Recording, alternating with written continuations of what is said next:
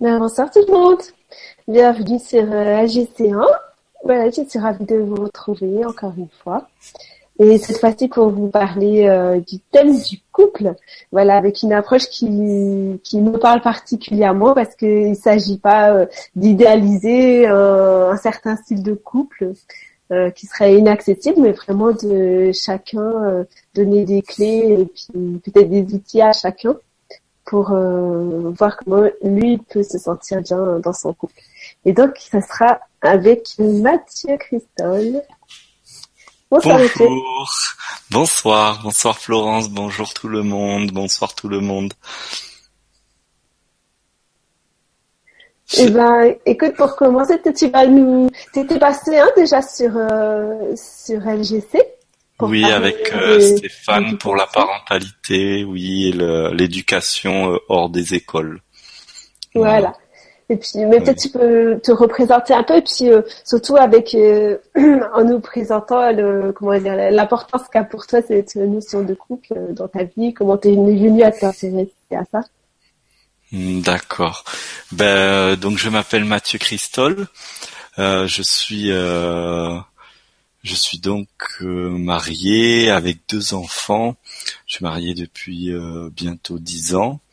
Et euh, avant de rencontrer mon épouse et avant de d'avoir la chance d'avoir un couple qui fonctionne sur le long terme et qui est un couple où elle comme moi on continue à s'enrichir individuellement et collectivement, eh bien j'ai traversé une, immense période de avant j'appelais ça euh, un désert froid, euh, je disais ça l'Antarctique euh, c'est froid et aride avec des petits épisodes de couple qui étaient à peu près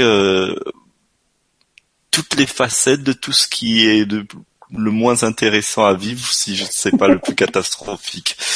Euh, et donc euh, la particularité dans tout ça, c'est que à l'âge de 15 ans, euh, je me suis passionné comme une révélation, comme quelque chose de très très fort de spiritualité. J'ai senti immédiatement l'énergétique et c'est devenu quelque chose qui était inconnu à quelque chose qui faisait partie intégrante de ma vie euh, assez brutalement.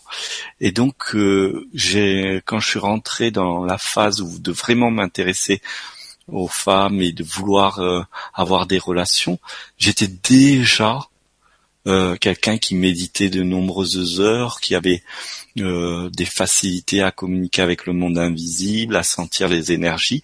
Et du coup, malgré un vécu d'un adolescent au départ ordinaire, si ce n'est que au lieu que ça soit un adolescent ordinaire qui vit des, relations sympas, c'est que j'enchaînais euh, de situations catastrophiques à des situations catastrophiques. Ou alors j'ai même je me rappelle j'oublie souvent de le dire parce que je me rappelle pas tout d'un coup je me rappelle de la période intérieure. C'était carrément de pouvoir intéresser une fille. C'est-à-dire je, croyais euh, déployer euh, mon ciel et terre et et j'avais en réponse, oh bah toi, si c'était pas un éclat de rire, n'importe quoi, Mathieu, pas toi, c'est même pas possible. Euh, donc euh, il a fallu, grâce à l'énergétique et au spirituel et à la méditation, euh, au lieu de dire, euh, bon disons, elles sont toutes n'importe quoi, pour pas dire un gros mot, eh bien je me suis remis de suite en question et euh, j'ai cherché à regarder ce qui se passait en moi.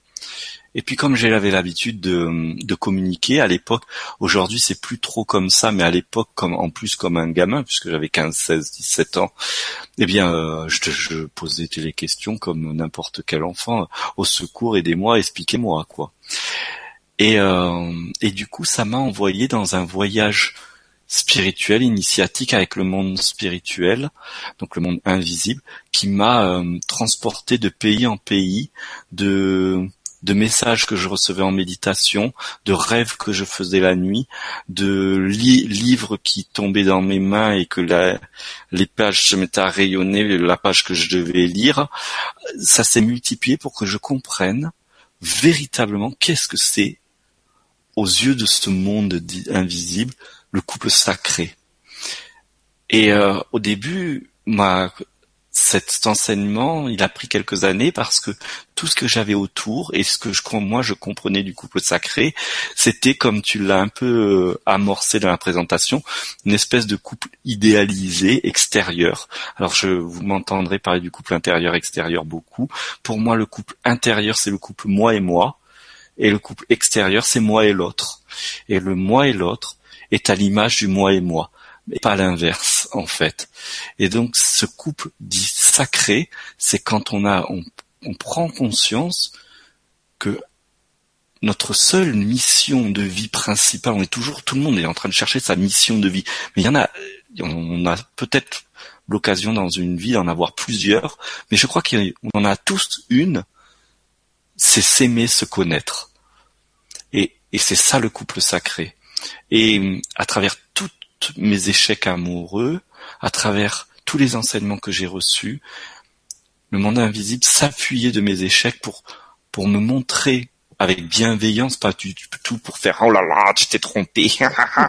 c'est sinon, je pense que je serais pas, j'étais dans ces cas-là, j'aurais pas été connecté sur les bonnes fréquences si c'était ça mais toujours avec une immense bienveillance, avec beaucoup de réconfort quand j'ai vécu des des ruptures qui très douloureuses pour moi parce que comme j'étais un, enfant et jeune adulte extra sensible, c'est-à-dire qu'un moindre regard, c'était comme si on avait fait l'amour 18 fois. Euh, eh bien, il y avait un décalage réel au début entre ce que pouvait percevoir l'autre, ce que moi je pouvais percevoir, et ce que à cause de cette intensité, je me mettais à tricoter dans ma tête c'est-à-dire qu'il suffisait que la fille me réponde au sourire qu'on était mariés le lendemain dans ma tête. Et donc du coup, il y avait forcément un décalage qui faisait que tout foirait. Mais par contre, cette intensité m'a permis, ils m'ont aidé à me dire, mais ces sens-là, ils sont pas faits pour aller être tournés vers le monde extérieur. Ils sont faits pour être tournés vers ton monde intérieur. Tu as un univers à explorer. Et si tu as la chance d'avoir des sens, c'est pas pour aider les autres, c'est d'abord pour te découvrir. Et puis après, la question d'aider les autres ou pas, on verra ça plus tard si ça doit être ton chemin. Mais c'est d'abord te découvrir en fait. Et donc, j'ai découvert l'importance de m'aimer. Au bout de quelques temps, comme j'avais clairement compris la chose, s'il y en a qui ont déjà écouté certaines de mes vidéos pour entendre ma petite anecdote, mais c'est vraiment, je l'ai tellement vécu avec intensité hum, et puis je l'ai répété euh, de façon têtue euh, quand j'étais plus au début. C'était bon, ok, j'ai compris, je vais je vais m'aimer. Je croyais qu'en méditant euh, quelques jours sur l'amour, ça y est, je serais en amour de moi-même. Aujourd'hui, on est en 2017 contrairement à la première fois où j'ai cru que ça y est, je m'aimais, aujourd'hui, même si certaines personnes me renvoient, oh, tu dégages d'une énergie d'amour ou quoi, il y a une certitude ancrée en moi. Je suis, oui, sur le chemin de l'amour. Euh, je crois pas être de, l'amour absolu et je reconnais pleinement euh, l'idiot que je peux être, le l'énervé que je peux être et c'est pas celui qui n'est pas là tout le temps, il est là parfois, il est là de façon des fois justifiée, de façon injustifiée complètement aussi, mais le chemin de, l'amour, je l'ai vraiment commencé à l'emprunter quand j'ai commencé à pouvoir rencontrer ces, ces, facettes de moi dont je suis en train d'un peu de parler là, avec bienveillance, avec amour, c'est-à-dire ben quand je suis con, je suis con. Et je suis pas en train de me raconter parce que des fois il y a des interprétations de la pensée positive. Oh, dis pas ça, ça va te ça va te rendre plus, tu vas te croire que t'es con. Non, je crois pas que je suis con dans le sens absolu du terme. Mais je crois pas non plus que je suis intelligent de la façon absolue de de, façon absolue. Je ne nie pas que je je me surprends à dire des choses intelligentes et que donc je peux penser que par moment de l'intelligence me traverse, comme je peux me surprendre de dire des grosses conneries, voire d'être méchant, et donc que par moment la méchanceté ou la connerie me traverse, ou pour être plus encore plus enraciné, m'incarne à ce moment-là, et que je n'ai pas à avoir ni honte de ça, ni le traiter comme un problème, Parce que la seule solution, c'est d'aimer la seule, le degré, ce que j'ai compris des enseignements du monde invisible qui m'ont, qui m'ont rabattu les, les, pas les oreilles parce que c'était de penser à penser, mais, mais qui ont envahi mon, mon, univers psychique de ça, c'est, ça sert à rien de lutter. Apprends à aimer. Apprends à aimer, même ce qui on t'a appris à juger comme extrêmement négatif, même si on t'a appris à juger de façon ça parce que c'est pas bien. Et puis en plus, vous imaginez un, un gamin de 15 ans qui rentre dans la spiritualité. J'ai fait mon premier séminaire énergétique. En plus, j'ai eu la chance de rencontrer un, un, maître spirituel qui, est décédé, mais c'est pas 100 ans euh, d'avoir rencontré un maître, mais qui faisait des séminaires qui en 99, 98 euh, n'existait pas sous ces formes comme ça existe maintenant aussi facilement. Mais on était 200, 500. Et moi, à l'époque, il fallait que je truque. C'est-à-dire, je, je disais à mes parents que, que par exemple, j'allais chez un copain et je disais à l'école que j'étais malade et que et je faisais des fausses des faux pour, pour que personne m'interroge.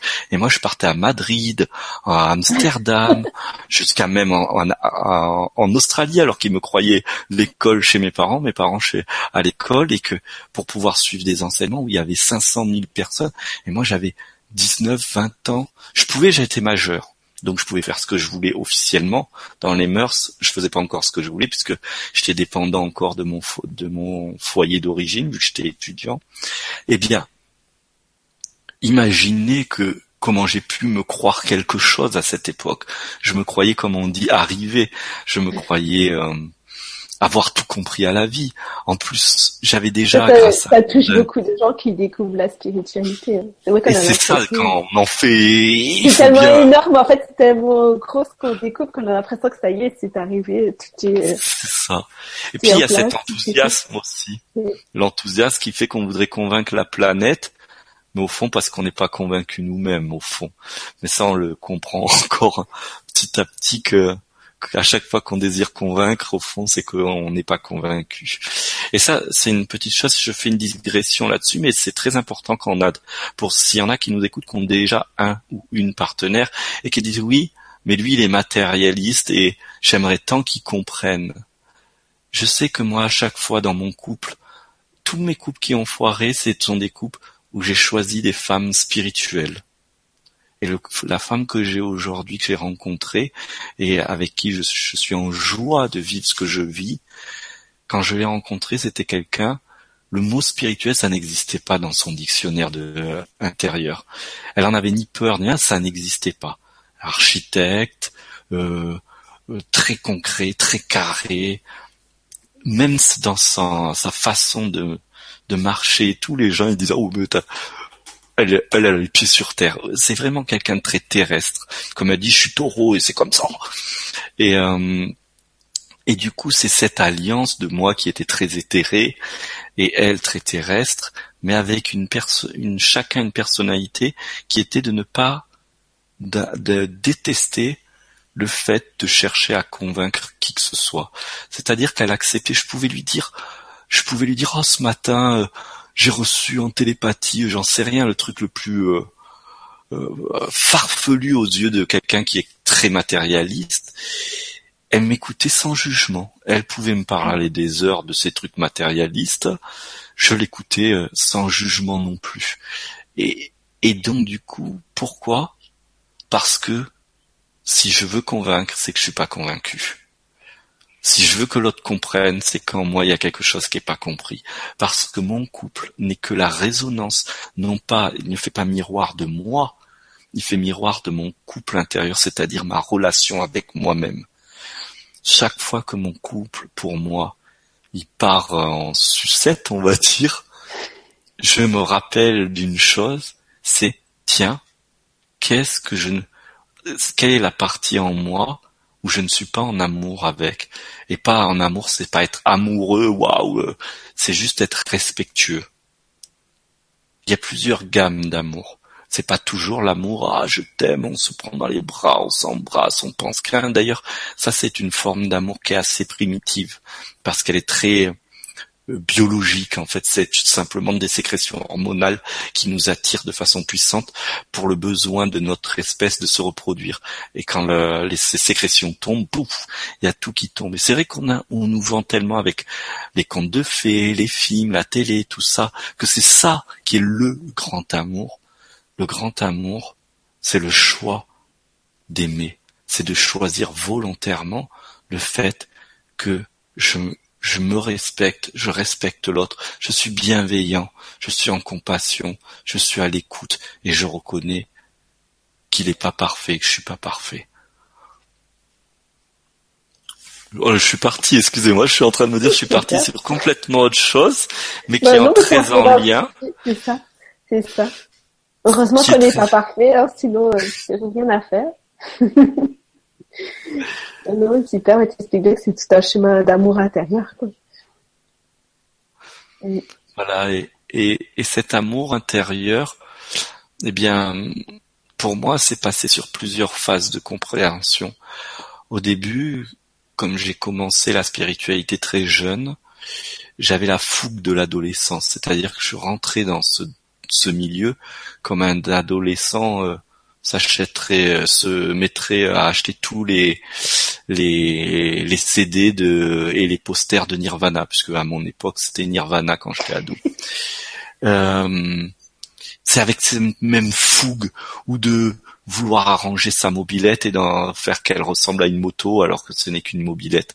Et moi je suis rentré avec cette même fougue et comme je suis rentré avec cette même fougue, et eh ben j'étais un peu comme on peut décrire dans les textes sacrés un peu le le l'idiot heureux du spirituel. Donc j'ai eu dans mes débuts énormément de phénomènes mystiques puisque je me suis jeté dedans sans ration, sans sans côté rationnel, comme un ado quoi, à fond les ballons, euh, à s'il faut méditer trois heures d'affilée ou quatre heures d'affilée, même pas mal, je le fais. Euh, s'il faut faire des respirations puissantes, oh bah ils disent neuf, je vais en faire 18. Ah oui, c'est sûr qu'après je ça, je sentais des trucs de partout.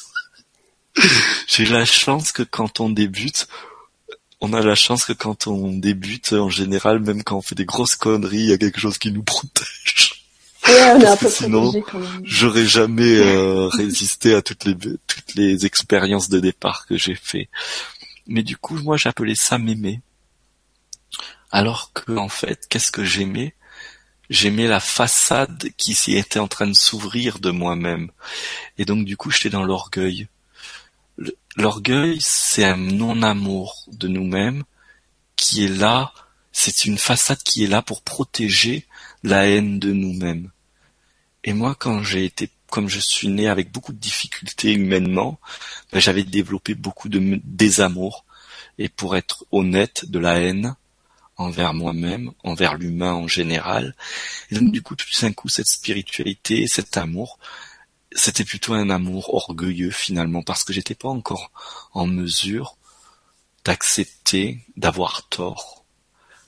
Pas parce que oui parce que j'étais orgueilleux, mais j'étais orgueilleux et je dis pas que je ne le suis plus jamais, attention.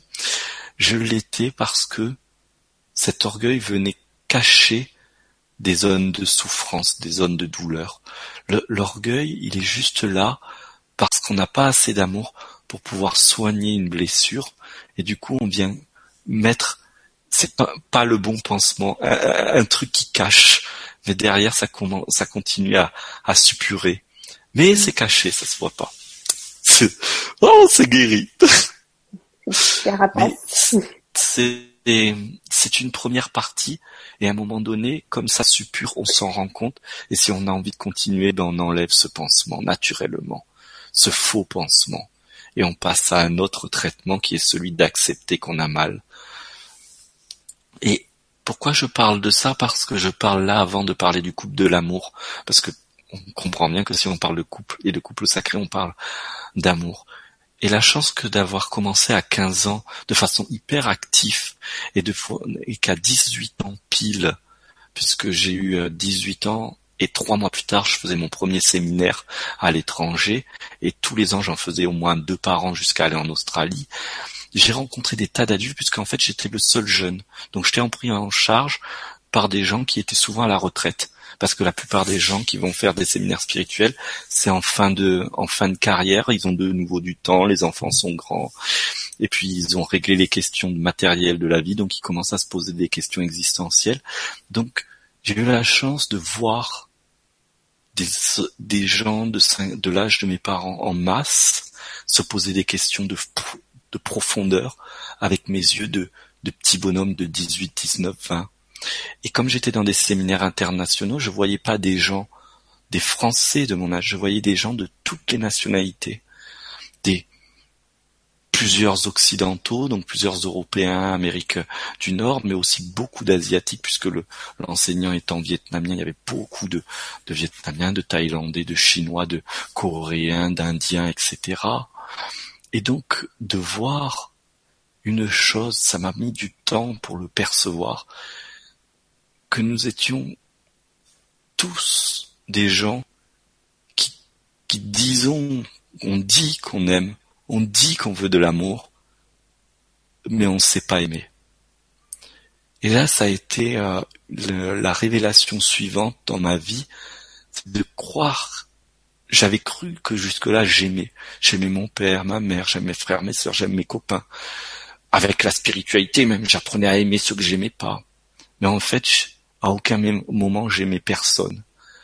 Parce que l'amour c'est quelque chose qui vient d'au-delà de nous, qui nous traverse et qui à aucun moment nous appartient. Et donc on peut pas, on peut dire j'aime dans le sens usuel du terme parce qu'on va pas se torturer le cerveau à dire oh comment je vais le dire puisque c'est pas ça. Je dis j'aime, surtout que l'amour étant tellement aimante que quand on est en amour, c'est nous qui aimons. Mais ce qui allume l'amour en nous et ce qui fait que l'amour se déploie de nous, eh bien ça nous dépasse de, de la même manière que même si des histoires spirituelles, c'est-à-dire des interprétations, des théories spirituelles peuvent dire on choisit notre naissance, notre famille par rapport au choix, la mission de vie, etc. Dans la réalité biologique, si je suis né, c'est pas de mon fait, c'est de l'acte de mon père et de ma mère. Et si je, choisis d'aimer, les moments où je vais aimer, c'est l'acte, c'est un acte qui naît avant moi, qui me traverse et qui finit après moi, et dont simplement je suis témoin. Et le couple, c'est ça, c'est cette relation de joie. L'amour, c'est une relation en joie. Quand je dis oh, j'aime cette personne, c'est parce que quand j'ai été avec cette personne, toute la relation s'est passée en joie en quiétude, en félicité, en, euphorie, qu'importe, en orgasme, mais en tout cas, il n'y a pas eu une once de désagrément, donc je dis j'aime. On va pas il y a un inconnu qui arrive, qui nous insulte, on va pas dire Oh, j'ai eu une relation d'amour là d'un coup. Non, parce que du coup notre cœur se referme, notre, notre corps se contracte, et on n'est pas dans une relation de joie. Donc ce qu'on étiquette l'amour, c'est les relations de joie en fait. Et quand ça c'est clair, ben ça va détendre beaucoup de choses et ça permet de réussir merveilleusement un couple, presque comme dans un roman d'amour, parce que on se trompe pas de couple. Le roman d'amour, il est à l'intérieur de nous. Et ce qu'il y a devant nous, c'en est là, c'en est là, le témoignage finalement. Et ce que il va se vivre avec mon partenaire, ce sont que des occasions pour aller plus loin dans ma capacité à laisser l'amour en moi agir. Quand je suis en désaccord avec ma femme, quand elle est en désaccord avec moi, et quand j'ai envie d'avoir raison et qu'elle a envie d'avoir raison et que ni l'un ni l'autre n'a envie d'avoir tort, et qu'en plus on est fatigué, qu'il y a les enfants au milieu et qu'il y a ceci et qu'il y a cela, c'est une occasion immense de pouvoir voir des espaces où l'amour en moi va pouvoir venir remplir cet espace concrètement, j'ai des actes à poser. Mais ça, j'en parle pas, non pas que il n'y a pas de technique, de truc. Il y a la communication non violente, il y a, l'écoute active, il y a, y plein de choses, oui. Mais, c'est tellement contextuel à l'environnement et au moment présent, c'est jamais deux fois la même chose. Et si on utilise la technique de façon un peu trop mécanique, bon, elle va marcher une fois, deux fois et après elle va pas marcher parce qu'en vérité, même si en apparence ça semble être la même chose, l'environnement est toujours unique. L'environnement intérieur en plus est unique. Donc du coup, bah, ça va réussir le coup et le coup d'après, après on va être trop déçu. Oh là là, j'ai actionné ma méthode. La dernière fois ça a été efficace et là ça l'était pas. Oui, mais ça l'était pas parce que du coup je, je l'actionne de façon mécanique. Je suis pas dans l'action d'amour, c'est-à-dire je me laisse pas porter dans le, par le vivant et par l'écoute. Du coup, voilà pour cette première partie de partage. Euh, finalement, je me rends compte que je témoigne beaucoup sur pas trop le couple, mais sur vraiment qu'est-ce que c'est l'amour et qu'est-ce que c'est aimer, selon ma propre expérience, bien sûr. Super. Merci pour ce partage. Euh, tu voulais nous proposer euh, une expérience Je ne vais pas dire méditation parce que j'ai compris que c'était pas exactement ça. En fait, c'est une méditation parce que tout le monde utilise le mot méditation, mais c'est juste moi avec ma rigueur euh, des termes. Je ne pose le mot méditation que pour les méditations en silence. À partir du moment où elles sont guidées, pour moi, c'est plus le nom, ça ne porte plus le nom de, de méditation. Mais sinon, je vais le dire, c'est une méditation guidée. Donc... D'accord. Je fais juste un petit aparté pour dire euh, aux gens euh, voilà, qui, qui, accrochent bien avec ton approche et qui ça pourrait intéresser, que tu proposes aussi des méditations tous les jeudis soirs sur euh, Facebook. Cette fois-ci, des méditations dignes de ce nom. C'est dignes de ce nom, de vrai. Sous l'état d'un vrai méditation. Non, c'est-à-dire que c'est de la méditation silencieuse. On n'y fait rien d'autre que d'accepter de ne rien faire. Ok, voilà, c'était juste un petit aparté. Vous avez, euh, au-dessus de la vidéo, vous avez des liens pour, euh, pour te retrouver sur Facebook. Voilà. Alors que là, nous allons faire justement tout ce dont j'ai parlé, ce que j'ai dit ou sous-entendu, si ça n'a pas été clairement entendu, c'est que pour aimer, faut comprendre que l'amour arrive d'ailleurs que nous-mêmes. Et donc la méditation que je vais proposer, elle va être... D'accord. Oui, je vais répondre à ça. Elle vient d'ailleurs de nous-mêmes selon le concept que moi je peux faire quelque chose. Elle vient d'un espace intérieur, qui nous contrôle et pas mm. que nous contrôlons. Voilà, c'est pas dépendant de notre volonté. Voilà, c'est pas dépendant de notre volonté. Donc la méditation guidée que je vais proposer, c'est simplement se rendre, c'est simplement d'offrir un espace et de dire oui, à, d'accueillir cet amour qui vient effectivement du fin fond de nous-mêmes et hum, de laisser cet amour faire cet amour est mille fois plus compétent en amour que nous-mêmes parce que c'est l'amour lui-même. Et donc, l'idée de cette méditation, c'est juste s'ouvrir à cet amour et laisser cet amour nous révéler qu'est-ce que c'est vraiment finalement l'amour. Voilà. Si c'est ok pour tout le monde, je vous propose, ben, moi je suis assis.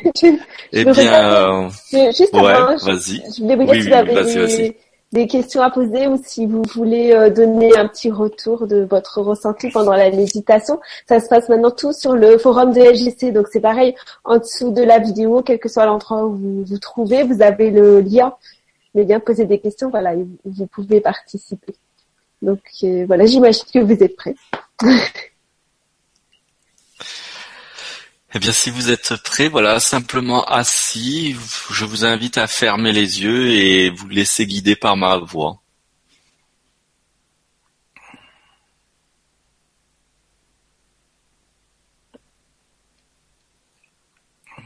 Nous sommes donc ensemble,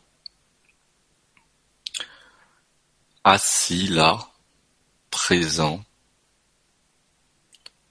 et je vous invite simplement à laisser votre attention glisser dans votre cœur.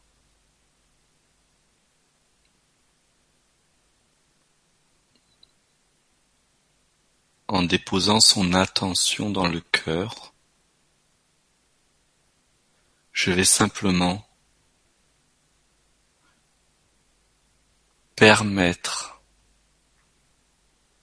à l'amour, à un amour qui est au fond de mon cœur, à un amour qui est au fond du cœur même de mon âme, un amour qui est là pour nous et que pour nous, un amour qui, pour qu'il se dévoile et puisse sortir tout autour de nous, doit d'abord et avant tout nous aimer à cet amour qui ne souhaite que nous aimer, je vais dire oui. Oui à l'amour qui m'aime. Oui à cet amour issu de l'essence même de mon âme. Oui à l'amour qui m'aime. Je permets à cet amour d'ouvrir la porte, je dis oui à cet amour. Je lui permets de m'envahir, d'envahir mon cœur. Je permets à cet amour qui m'aime d'envahir toutes mes cellules, d'envahir mes émotions, mes pensées, je permets à cet amour qui m'aime d'envahir tout mon corps, mon aura. Et enfin je permets à cet amour de rayonner partout où bon lui semble.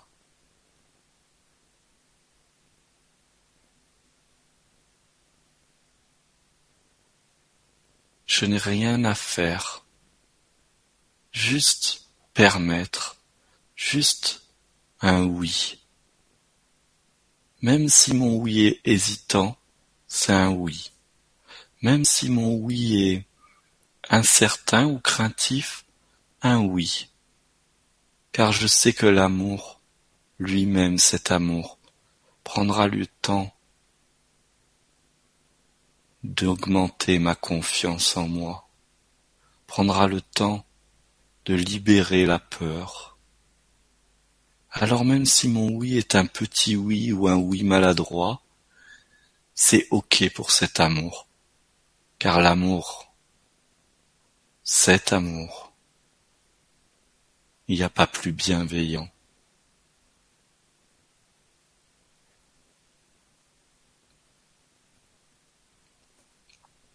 Et plus cet amour se répand, et plus cet amour se fortifie.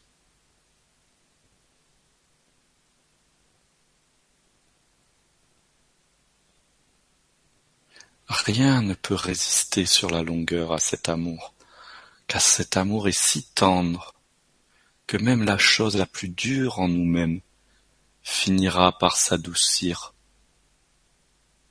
enveloppée et lovée de cet amour. Je laisse mon attention dans mon cœur et je dis oui à cet amour. Je vais maintenant me taire et vous laisser apprécier cet amour, la propagation de cet amour. Puis, dans quelques instants, je dirai que la méditation est finie. La méditation pas la propagation de l'amour. Car quand j'ai dit oui à l'amour, l'amour se propage et se propagera toujours.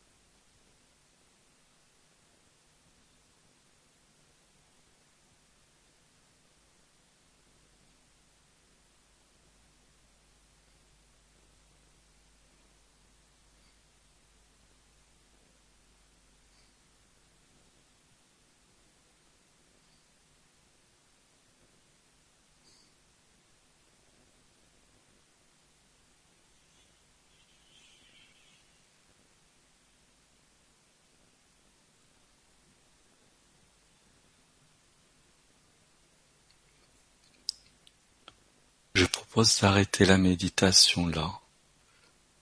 Mais l'amour, lui, continue à être actif. C'est juste que nous arrêtons la méditation là. Merci. Merci Maxime.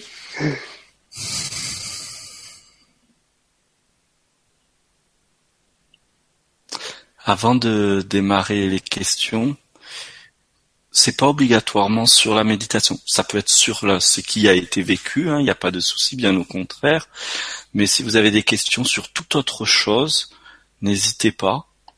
Mais avant de commencer euh, la méditation, je voudrais dire deux choses importantes. C'est que euh,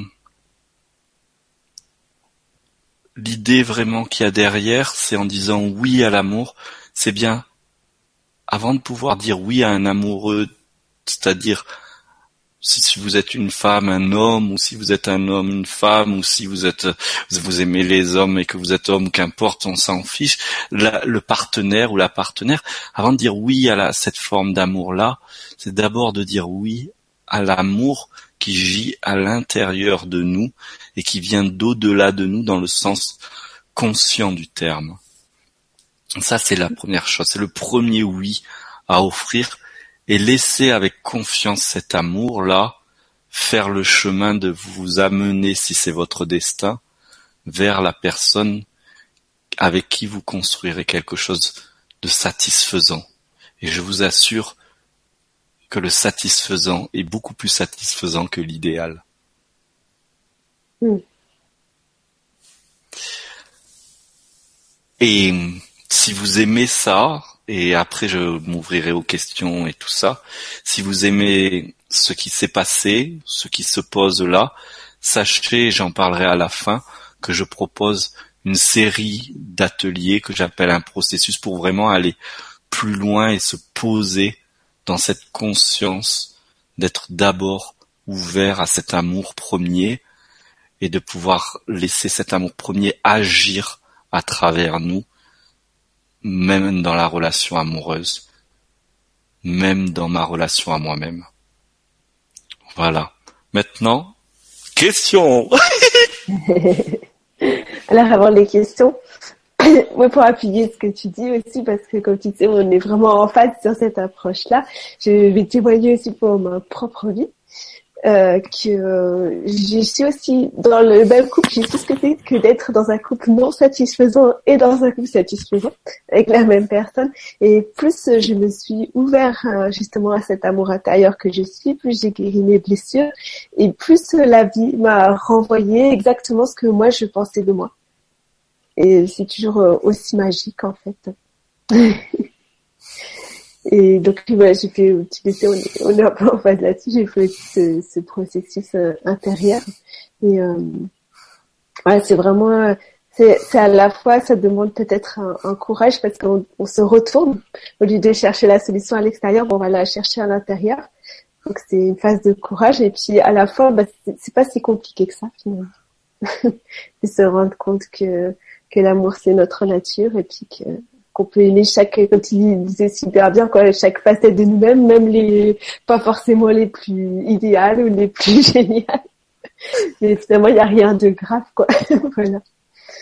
Et, donc, euh, bah, voilà, je les invite aussi, c'est un petit encouragement aussi de ma part à faire ce chemin-là. Et euh, donc, je vais lire les questions. Si vous avez euh, pas des questions, mais envie. c'est des non, je veux dire merci pour ton témoignage, quoi, pardon. Il est très, il est, oui, merci pour ton témoignage, Laurent. Il est en phase avec ce que tu partages. Voilà. C'est pour ça que tu es mon invité. Parce que, comme Mathieu le c'est vrai que je suis pas fâchée, mais je suis un peu interpellée par ce, euh, cette espèce de couple idéal que, qu'on voit aux gens quand on parle des flammes jumelles, tout ça. Moi, je dis pas que ça n'existe pas. Après, chacun son chemin. Mais du coup, euh, on propose encore, euh, on vous propose encore de, d'attendre de trouver un couple idéal avant de commencer à être heureux, alors que le, bonheur il est au fond de nous, il est là tout de suite maintenant disponible. Voilà, donc c'est un peu dommage de courir après tout ça. C'est mon approche. Et donc, je voulais dire, si vous n'avez pas de questions, mais envie de partager ce que vous avez vécu à l'intérieur de vous pendant cette petite méditation, bah, c'est bienvenu aussi. Euh, je lirai votre témoignage avec plaisir. Donc, toujours sur le forum. Euh, hop, je reviens, excusez-moi, mais je... voilà. J'ai mon ordinateur qui fait des petites... Des petits sauts, j'arrive, hein Je vais reprendre les questions, là. Vous étiez quelques-uns à avoir posé déjà des questions même avant qu'on commence. On peut commencer par celle-là. Voilà, donc je vais démarrer hein, par le début avec Céline qui disait bonjour à vous, merci de votre enseignement. Je voulais savoir si nous pouvons être un couple sacré avec n'importe quelle personne. Merci. Alors oui, j'aime bien dire et je vais rendre hommage à l'auteur de ce de ce que je vais dire, c'est euh, Jean-Yves Leloup qui avait écrit un livre sur Marie-Madeleine. Donc quand moi je recevais les enseignements, c'était beau, ça, le démarrage avait été beaucoup de la relation entre Jésus et Marie-Madeleine et de comprendre un peu ce qui se jouait vraiment et pas cette façade un peu trop idyllique qu'on nous vend trop rapidement. Et ce, prêtre orthodoxe avait, est resté 40 jours dans la forêt de, la Sainte-Baume, qui est un haut lieu de culte de, de Marie-Madeleine. Et il a reçu beaucoup de, de compréhension, d'enseignement. Et il a écrit un livre. Et le sous-titre, c'était Mille et une femmes en une. Mais on pourrait dire mille et un hommes en un. C'est-à-dire que l'expérience que l'on fait à travers tous les couples extérieurs n'est que le reflet de notre couple intérieur. On pourrait changer dix fois de partenaire, que le processus il s'interrompt jamais, en fait. Donc qu'on soit toujours avec la même personne ou que le destin de notre vie, je dis bien le destin parce qu'il faut pas s'accabler si on réussit pas un couple, on va pas se dire ah non non non il faut que je tienne coûte que coûte il y a euh, des situations où quand même euh, il faut savoir voilà être se préserver aussi quoi. Il faut savoir surtout être aimant envers soi-même mm. et à l'inverse, c'est pas parce que ça quoi qu'il faut fermer la porte en disant ah, c'est pas le bon. Alors je, une fois ces deux extrêmes retirés, ce qui a à vraiment comprendre comment être bien guidé dans sa boussole, c'est de ne pas zapper le fait que le seul couple sacré, il est à l'intérieur de nous. Donc, si après la vie nous présente plusieurs personnes avec qui nous faisons le choix de partager un bout de chemin, et même au démarrage de ce chemin, croire qu'il va être éterne euh, jusqu'à la fin de notre vie parce qu'on a envie de le rêver et qu'on a le droit de le rêver, eh bien, c'est ok. C'est ok. Mais un rêve, on peut tout faire pour le réaliser, il peut se réaliser, mais on peut tout faire pour le réaliser, et que c'est pas notre destin de réaliser ce rêve sous cette forme. C'est-à-dire, il faut différencier la réalisation d'un rêve et l'image qu'on va se créer à partir de nos référentiels qui vont se modifier au fur et à mesure de l'expérience. Et comme notre référentiel va se modifier, la nature du rêve ne va pas se modifier, mais l'aspect du rêve va se modifier. Donc, je ne sais pas si je réponds clairement à cette question. La réponse est oui, on peut être avec plusieurs partenaires. Attention, partenaire veut pas dire euh, je me fais des, des hommes ou des femmes sandwich parce que c'est une expression que je connais, que j'ai entendue et que qui m'avait surpris. Parce que là, on n'est pas dans la dans l'histoire de couple, on est dans l'histoire de consommation. C'est pas pareil. On peut s'engager dans un couple et ça dure trois jours parce qu'en fait ce n'était pas du tout le bon choix, mais que pendant ces trois jours il s'est réellement vécu une réalité qui nous a avancé dans ce processus de clarté, comme on peut passer notre vie avec quelqu'un et ne pas être dans cette réalité parce que nous-mêmes nous sommes nous n'avons pas l'intention d'être conscients à ce moment-là. Nous n'avons peut-être pas du tout l'information, on l'ignore, ou on l'ignore et on n'a pas envie de le savoir. Ce qui peut être, ce qui est, peut être tout à fait juste, parce qu'il n'y a pas de, il n'y a pas de jugement par rapport à ça. Mais si vous êtes là ce soir, c'est que vous avez envie de l'entendre. vous n'êtes pas là, oh, je vais me forcer à regarder ça parce que j'ai vraiment pas envie. oh non. oui, voilà, ça peut être aussi notre chemin de ne pas se poser de questions là-dessus, puis de voilà. choses extérieurement. Mais c'est vrai que si on veut vraiment accéder euh, au bonheur, enfin ressentir au quotidien cet amour et ce bonheur, il y a un petit chemin à faire quand même. c'est ça. beaucoup, euh, alors, Katia dit bonjour et bon dimanche à vous tous. Je suis toujours passée à côté de mes histoires d'amour. Je n'ai connu que des déchirements et déceptions. Oh, désolée, Katia. Ces derniers temps, mon âme me guide vers des personnes en souffrance. Je les aide, mais ils m'excluent de leur vie et qui vont Bien sûr, ils le regrettent tardivement, mais une fois que j'ai fait le deuil d'une personne, c'est fini. Je suis en plein deuil en ce moment. J'ai de la peine pour mon âme qui se résigne à la solitude. Comment faire pour attirer l'amour vrai, mutuel, harmonieux? Hâte de découvrir ce qu'est le couple sacré. Alors, c'est merci pour ce témoignage, merci beaucoup. Euh, si vous êtes dans des périodes de célibat, soit par deuil de célibat, euh, deuil de couple ou pas de célibat, c'est une merveilleuse occasion qu'offre la vie pour aller approfondir tranquillement ce que moi j'appelle le véritable couple, le couple sacré, c'est-à-dire le couple moi et moi, où j'en suis avec l'amour de moi.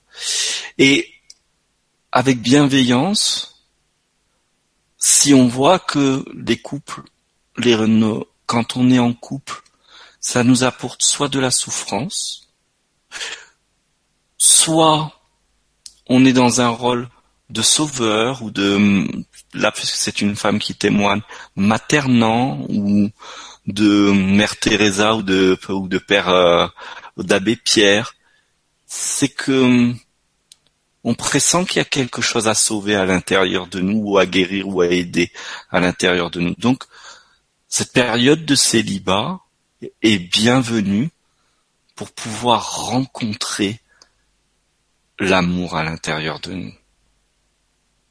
Et, et cet effort si vous avez envie de sortir du processus de deuil, non pas par la fuite, mais par le fait que le deuil aille jusqu'au bout de, ce qu'il a témoigné, c'est-à-dire de fermer la porte sous une forme d'action pour ouvrir la porte à une autre façon d'être et de voir et de faire, eh bien, le célibat, ça serait comme la chenille qui rentre dans le cocon vivez le célibat comme une période où je suis, j'ai tissé mon cocon. Les hommes ne peuvent pas m'approcher, je ne peux pas m'ouvrir aux hommes, alors je vais m'ouvrir à moi. Et si je crois que je suis ouvert à moi, c'est que je suis ouvert à moi, mais qu'il y a quelque chose qui n'est pas encore assez abouti pour que ça s'exprime même dans, dans mes relations extérieures. Si vous sentez que vous êtes ouvert à vous, c'est juste mais si ça s'exprime pas dans le monde extérieur, c'est qu'il y a encore des pas à faire. Et ces pas, c'est une occasion quand on est célibataire. Vraiment. Parce que quand le couple sacré est révélé de façon un peu trop euh, c'est ça fait pas longtemps qu'on en a conscience et qu'on est immédiatement en couple derrière, il y a un très grand risque par habitude de vite oublier que le couple qu'on est en train de vivre n'est que la résultance de notre capacité à nous aimer et on croit de nouveau, on projette trop sur l'autre et on a des trop d'attentes sur l'autre.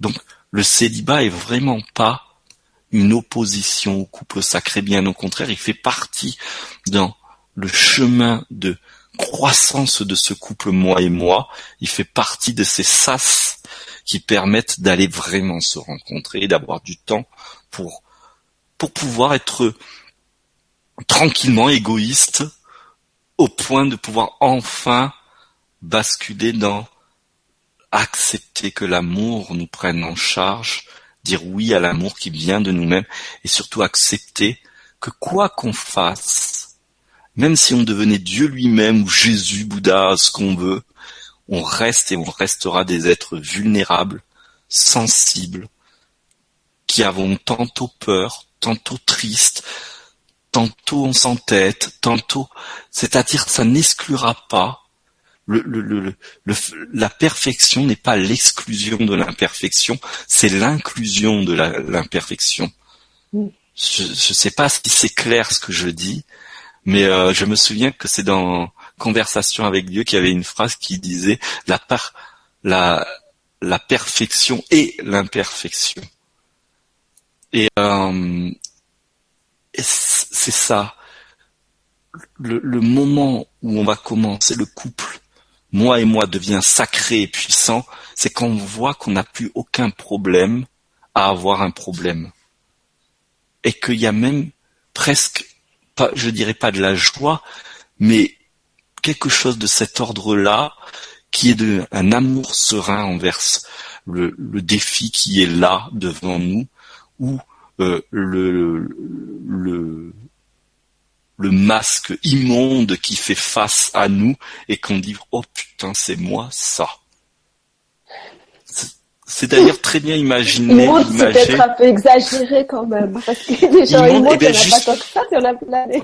Non, non, parce que heureusement, mais par contre à l'intérieur de nous, il peut arriver que les pensées soient aussi soient vraiment pas jolies et et elle nous traverse quand même. Et justement, c'est marrant parce que tu, tu dis ça au moment où j'allais, j'avais l'image pour témoigner. Dans le bouddhisme tibétain, par exemple, il y a pas mal de danses où ce sont des êtres avec des cornes, des dents, et c'est super important parce que dans le bouddhisme tibétain, on dit oui, c'est c'est Mahakala, oui, c'est ceci, cela c'est aussi une facette de nous-mêmes. Et, c'est pareil dans dans le chamanisme. Alors là, c'est énormément présent. On a des, des masques très beaux, très avec des plumes et tout, et des masques odieux comme les gargouilles, euh, un peu dans le phénomène gargouille, qui est là pour signifier que que toutes ces facettes font partie de nous. Et dans le christianisme, on le voit par exemple dans la gargouille. C'est-à-dire que le diable est censé être à l'extérieur du temple, mais là, l'Église a carrément sur ses murs des êtres en forme de monstres qui sont là pour protéger l'Église. Donc, ça montre que toutes les facettes que l'on dont on a peur ou qu'on a de la haine, elle recèle elle aussi de, des trésors. Et quand on sera en lien, en relation avec elle, parce qu'on ne sera plus dans la haine, mais on sera dans l'acceptation que cela existe en moi et que ça a son droit d'exister, on pourra voir ce qu'il y a de, de riche dans cette facette qui peut nous, nous aider aussi, c'est-à-dire qui nous aide, qui participe de qui on est et de notre propre croissance vers l'amour, la bienveillance, vers le fait de vivre en couple, puisque c'est le sujet de maintenant, qu'on vive un couple super sympa.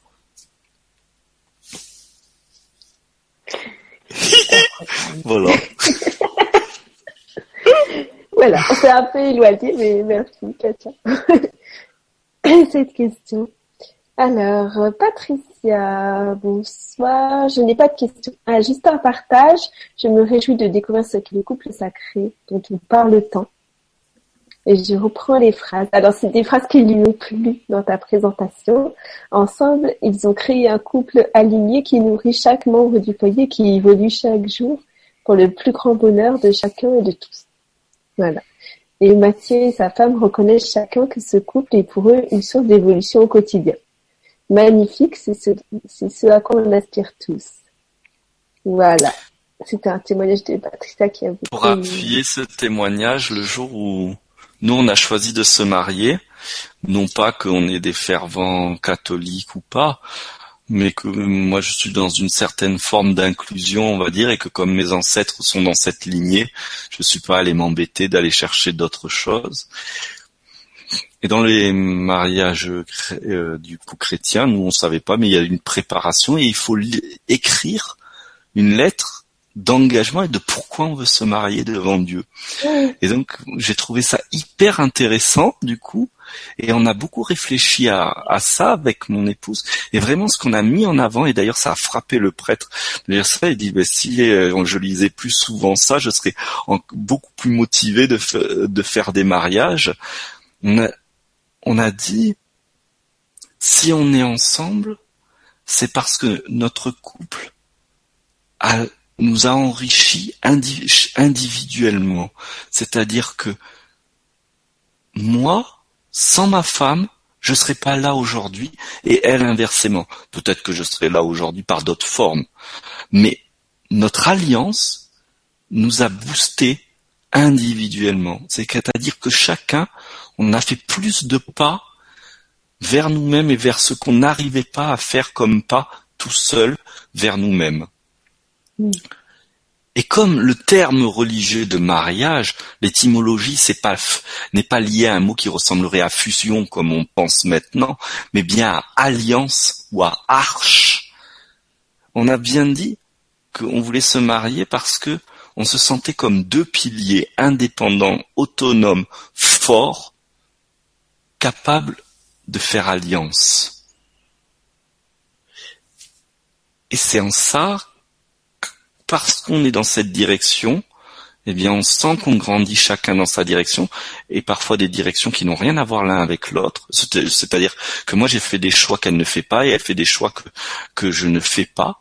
Elle a des des convictions euh, que je respecte, mais que je, je ne rentrerai pas dedans. Et moi, pareil. Par exemple, ce que je fais aujourd'hui, elle ne le ferait pas d'être devant Internet, parler de tout ça.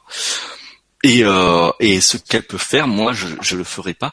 Par contre, on est vraiment allé chacun beaucoup plus loin dans nous-mêmes et beaucoup plus loin du coup dans oser franchir euh, les cadres que la société nous a, nous a proposés, non pas en les renversant, mais il nous semble que c'est parce qu'on est on les a franchis parce qu'il n'y avait pas d'autre choix dans cet élan que d'aller au-delà ne ressentait pas la nécessité de casser, d'abolir ou de dire non, comme par exemple on scolarise pas mes, nos enfants et quand j'entends et quand on m'entend des fois on a l'impression que je suis contre l'école. Et c'est très difficile à, expliquer mais je ne suis absolument pas contre l'école. Mais par contre les pas vers lesquels je vais dénoncent des choses par rapport à, à, à ce qui est proposé. Et bien c'est pareil dans le couple par exemple, comme j'étais très spirituel, moi je pensais que spirituel c'était l'amour inconditionnel, donc j'ai à aimer tout le monde, donc euh, donc euh, ben je dois accepter euh, que j'ai des compagnes qui vont à droite à gauche et puis moi je vais à droite à gauche. Non, si je suis dans l'amour sacré, dans le couple sacré, je me raligne, je regarde et non, il y a quelque chose en moi qui dit moi Mathieu, ça veut dire, ça veut pas dire que c'est la bonne solution. C'est ma, c'est mon chemin.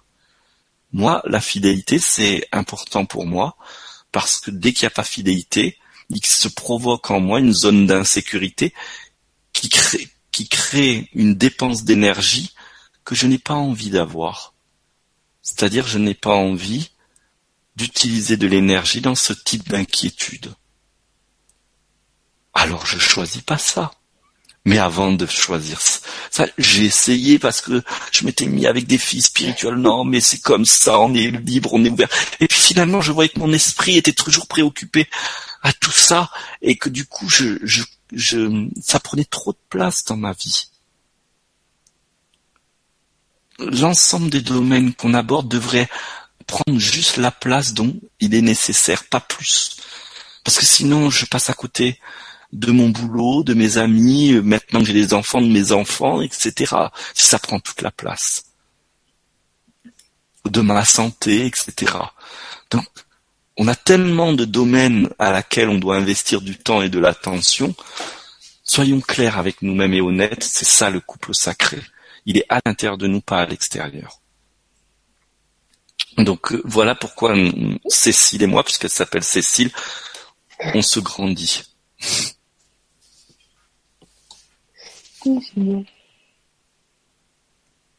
Euh,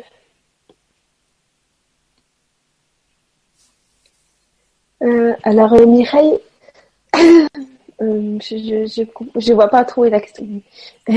en fait, je crois que ça marche ou ça marche pas. On les attire inconsciemment et il y a le distant. Pardon? de tout ça. Euh, cela fait quelques années que je suis dans le spirituel et que j'apprends beaucoup de belles choses. Et même là, je n'arrive à rien. Merci d'être là ce soir. Merci parce que vous allez nous apprendre. Alors Mireille, en fait, j'ai l'impression qu'elle témoigne que, que pour l'instant, elle n'a pas trop les clés en fait. Que ça marche, que ça marche pas, que mais la part du destin, la part d'elle-même. C'est pour ça, je reviens sur le, le, le j'en parlerai plus à la fin s'il faut sur le, le processus euh, que je propose parce que on peut se sur ma page je publie de nombreuses vidéos, on peut les écouter, les réécouter. Mais parfois, c'est vrai que on va lire un livre qui dit ça, un autre livre qui semble dire la même chose, mais en fait, il dit pas tout à fait la même chose. Puis un autre livre qui utilise les mêmes mots, mais qui dit euh, le contraire, etc. Et qui fait que, à la fin, on, on, on est riche de plein de connaissances, mais on sait plus quoi faire. Et on voit qu'on n'arrive pas à faire quoi que ce soit. Et hum, dans ma proposition, eh bien, à aucun moment je vais vous dire c'est ceci, il faut faire ça. Je vais proposer des exercices pour ouvrir des espaces où des choses vont se, se, faire à travers nous. Parce que pour moi, je considère pas que je fais quoi que ce soit. Donc je vais pas témoigner de comment faire quoi que ce soit, puisque je crois pas faire quoi, moi-même quoi que ce soit. Et ensuite, à travers des questions des réponses ou de, à travers des éclaircissements sur sur les, les, archétypes qui s'enclenchent habituellement, je vais témoigner une vision à la fois ferme de du fait qu'il y a plein de moments où on n'aime pas, il y a plein de moments où on est on est vraiment inconsciemment on collabore à la, au fait qu'il y ait de la misère sur Terre, mais sans culpabilité. D'ailleurs, je vais témoigner un ces processus de manière à ce qu'ils soient clairs pour que quand ils s'activent en nous, on puisse se remettre avec plus de facilité et de douceur dans l'amour et laisser ce processus se dérouler sans rentrer en guerre avec ça. Juste parce qu'il est reconnu pour ce qu'il est et, et, et on, on a, et puis stop. Et c'est vrai qu'on est tellement avec des discours, moi que j'appelle thérapeutiques, qu'il faut soigner. Mais qu'est-ce qu'il y a derrière cette idée de soigner? Ça, veut dire quoi? Ça veut dire que je vais, je vais couper cette partie, je vais l'arrêter, je vais l'enlever, je vais la faire disparaître, parce que c'est ça qui. Et, et cette partie, mais c'est moi. D'accord, je suis d'accord avec vous. C'est un moi que j'aimerais ne pas voir parce qu'il me plaît pas, sinon je n'irais pas euh, chercher à me thérapeutiser euh, là-dessus. Je serais très satisfait de ça. Ça m'insatisfait. Mais, mais justement, ce que je veux, c'est pouvoir avoir plus d'amour, plus de collaboration, plus de compassion, plus de compréhension. Et je vais essayer de m'estropier, plus de plénitude. Et je vais essayer de retirer des choses de moi je peux pas arriver à la plénitude, c'est-à-dire au sentiment d'être entier, si j'arrête pas d'extraire. Donc, ce sont des métaphores, bien sûr, que je, je présente là. Dans ma façon de témoigner, un, le couple sacré, il est à l'intérieur de nous. De l'amour, on se rend disponible à l'amour. On ne fait pas un effort d'aimer, on se rend disponible à l'amour, et pas à pas, on va voir que nos efforts sont accompagnés par cette, par une aisance, une douceur. Et on va le voir même au début, presque après coup. Peut-être même c'est d'autres qui vont dire oh là là, alors que nous on a l'impression d'être encore dans l'effort. Et enfin, je veux témoigner de quand on est une femme, eh bien il y a 200 000 ans d'histoire de femmes qui habitent ce corps. Et quand on est un homme, il y a 200 000 ans d'histoire d'hommes qui, se, qui, qui sont dans ce corps. Alors si je veux être un homme nouveau, il faut que j'ai une certaine clarté de qu'est-ce que c'est un homme ancien. Parce que sinon, je risque de prendre nouveau, ce qui est ancien, juste par ignorance. Donc ça aussi, c'est un, dans, dans, la, dans les ateliers que je propose, c'est un passage important parce que je vois trop ça. Ah, ça y est, je suis nouveau et en fait on reproduit de l'existant en fait et on n'est pas nouveau. et on a juste mis un nouveau mot, une nouvelle étiquette et, et surtout dans cette nouvelle spiritualité qui se veut attacher de rien. Ô combien il y a énormément de formes et bien sûr j'attaque rien et j'attaque personne surtout là-dedans. Ô, combien déguisé sous des facettes de idylliques il y a ce qu'il y a de pire dans les religions il y a le système hiérarchique qui est là, et qui, qui est non négociable. Il y a euh, le, système de jugement sans s'en rendre compte. Non, c'est pas du jugement, c'est du discernement. Tu comprends, c'est pas pareil. Et on va se raconter, se raconter des histoires. Le problème, c'est pas qu'on nous juge ou qu'on ne juge pas. Moi, je juge. Je suis un humain. Je suis, je suis médiocre et merveilleux. Et, et c'est ça le couple. C'est quand j'accepte que mon couple, c'est la rencontre du médiocre et du merveilleux. Et que c'est pas que le merveilleux. C'est un joli sous-titre. oui. la rencontre du médiocre et du merveilleux. Et, et là, c'est un couple sacré. Parce que quand le, quand la belle et la bête sont ensemble, c'est le fameux conte de la belle et la bête. Cette belle qui arrive à voir dans la bête ce qui est beau. Et cette bête qui croit qu'il est une bête et qui au moment où l'adversité arrive, c'est cette bête-là, c'est-à-dire cet aspect bête, bestial, qui va être la force qui va sauver la belle. Donc cette bête n'est pas à tuer, ni par la belle, ni par les autres, ni par la bête elle-même qui cherchait à, s'en extraire justement.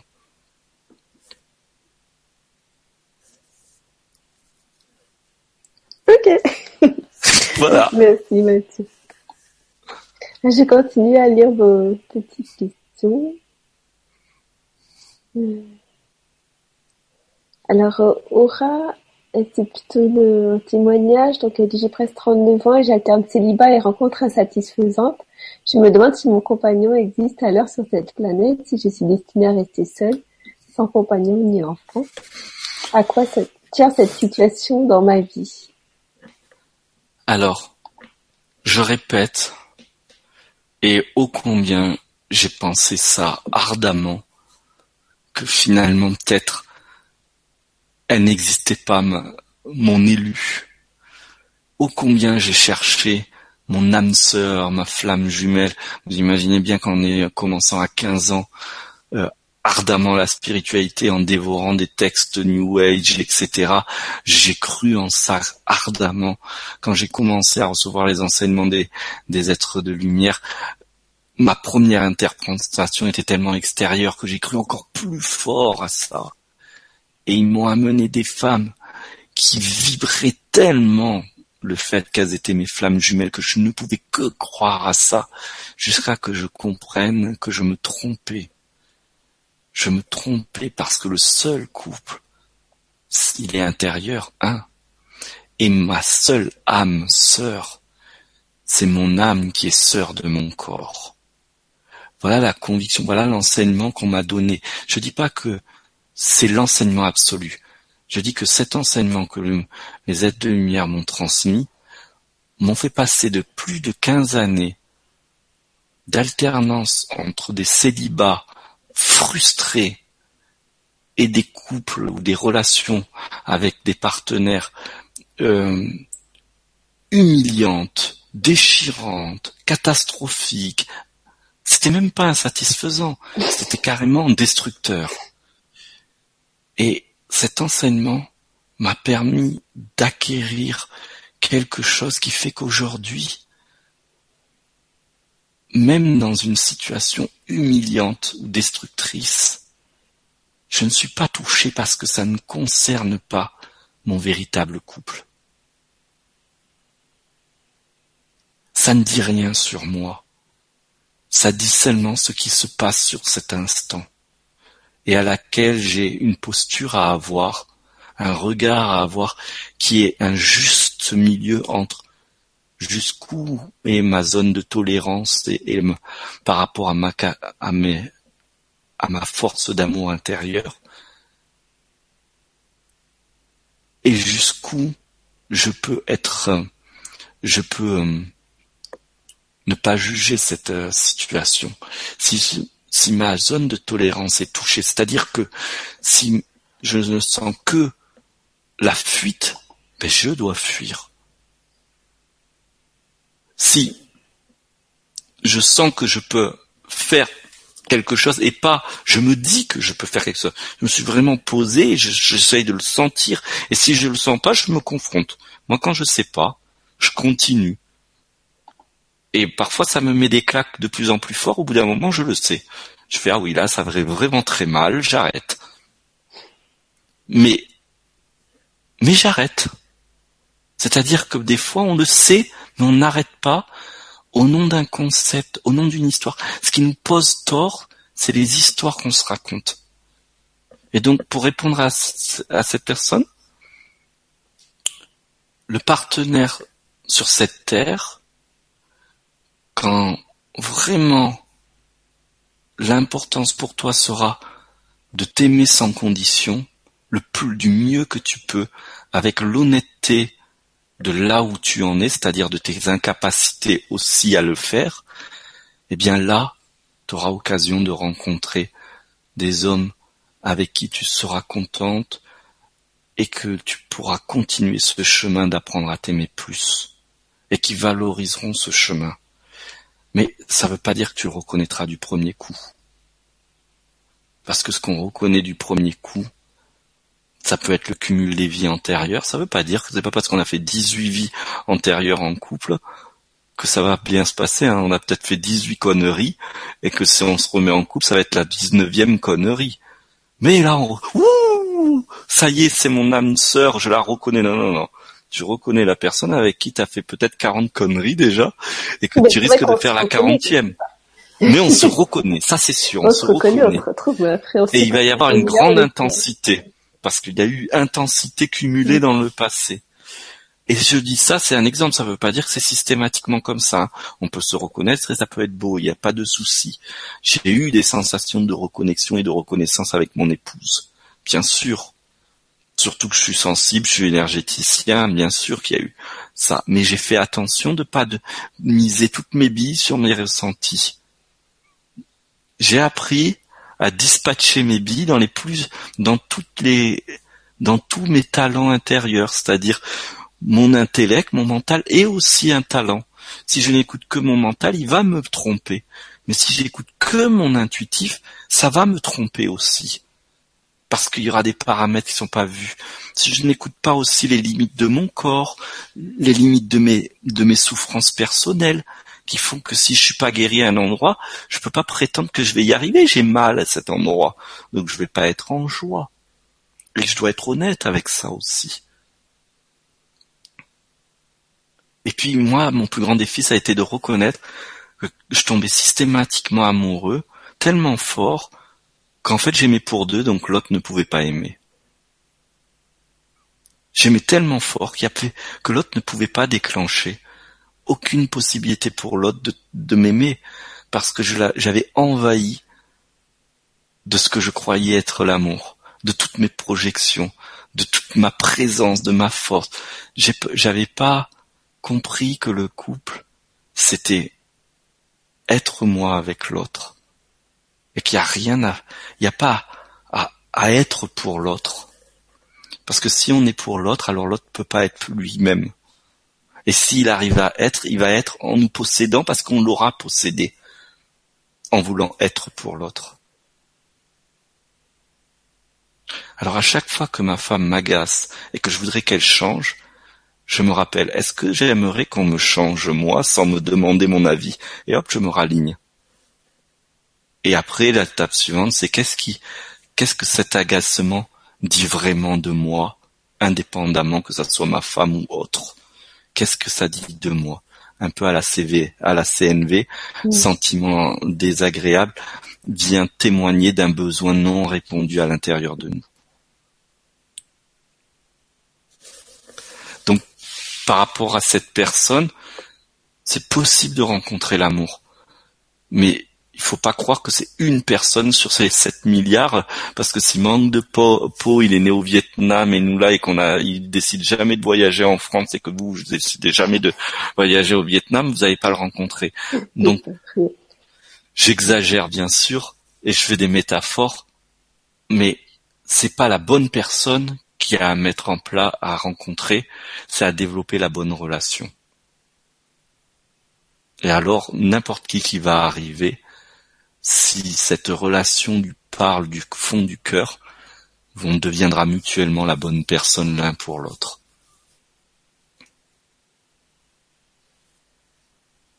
Merci Mathieu. Merci. Alors, Laetitia, elle nous parle de flammes jumelles. Alors, bonsoir à tous. Merci pour votre enseignement. Je crois avoir trouvé ma flamme jumelle ou quelque chose comme ça. Il bouleverse toutes mes valeurs et ce n'est pas le genre de personne qui m'attire habituellement et il est déjà en couple.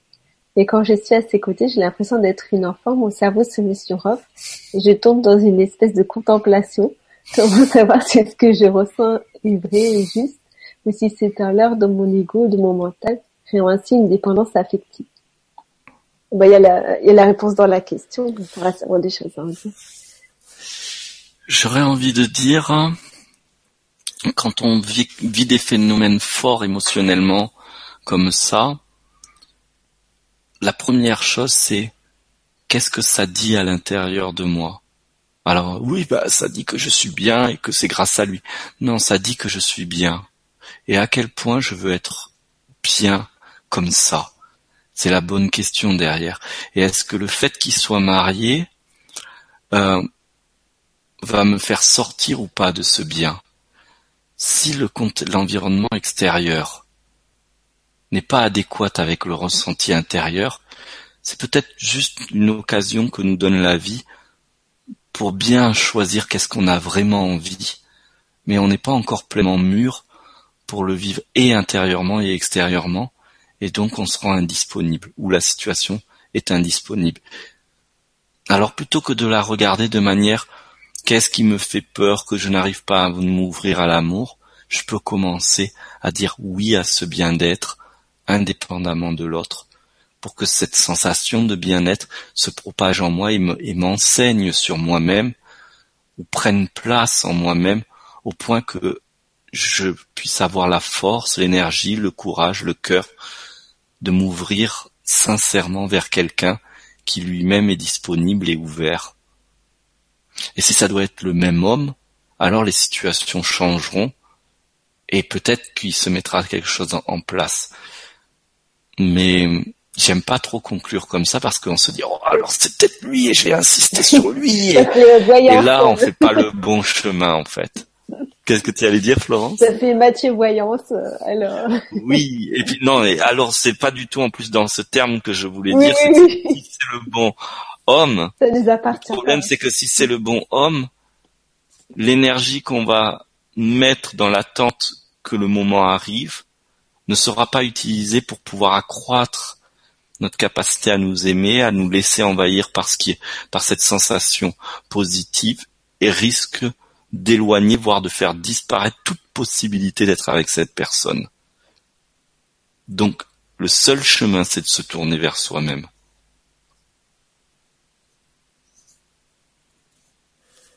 Voilà. Et non, je fais pas de la voyance. non, je pardon. non, il n'y a pas de souci. Non, mais je le précise parce que c'est vrai que souvent j'en profite de ta plaisanterie parce que c'est vrai qu'en amour on aimerait, euh, on aimerait euh, qu'on nous dise eh ben c'est lui, c'est elle et que comme si que ça allait faciliter quoi que ce soit, que ça allait faire un raccourci. Mais euh, si on sent qu'il y a un doute, c'est qu'il y a raison d'avoir un doute. Pas que c'est pas la bonne, que c'est la bonne ou pas la bonne personne, mais que nous sommes pas dans la bonne justesse avec nous-mêmes. Et c'est pour ça qu'il y a un doute. Après que l'autre soit la bonne personne ou pas, c'est anecdotique au fond. Merci. Alors, Patricia nous dit un thème qui tombe à pic en pleine rupture sentimentale. bon, désolée Patricia. Et elle dit aussi, ah, une question, alors, Mathieu, comment savoir lorsque l'on rencontre une personne que c'est elle qui vit bien pour nous Y a-t-il des tuyaux, par exemple? Alors, je vais d'abord dire un truc ça, c'est que euh, dans le processus de 21 jours que que je propose, il y a un atelier vraiment sur la guérison de toutes nos histoires le, de la première histoire amoureuse jusqu'à maintenant, qui est d'ailleurs le dernier atelier parce que pour moi, euh, le plus important c'est s'aimer d'abord. et d'avoir une clarté, une bonne compréhension de qui on a à aimer.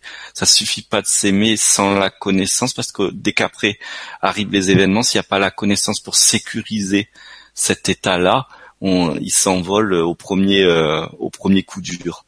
Donc il y a les deux premiers ateliers, c'est ça. Mais après, fort de ces ateliers, il y a vraiment un travail qui est de laisser circuler l'amour et l'énergie pour venir euh, reprendre ce qu'on a éparpillé dans chacune de nos relations et restituer ce qu'on a volé inconsciemment à chaque partenaire qu'on a eu depuis le premier. Le premier, ça peut être parfois le premier euh, béguin à la maternelle, ou le premier, ça peut être le premier couple qu'on a eu devant nous, qui est le père-mère.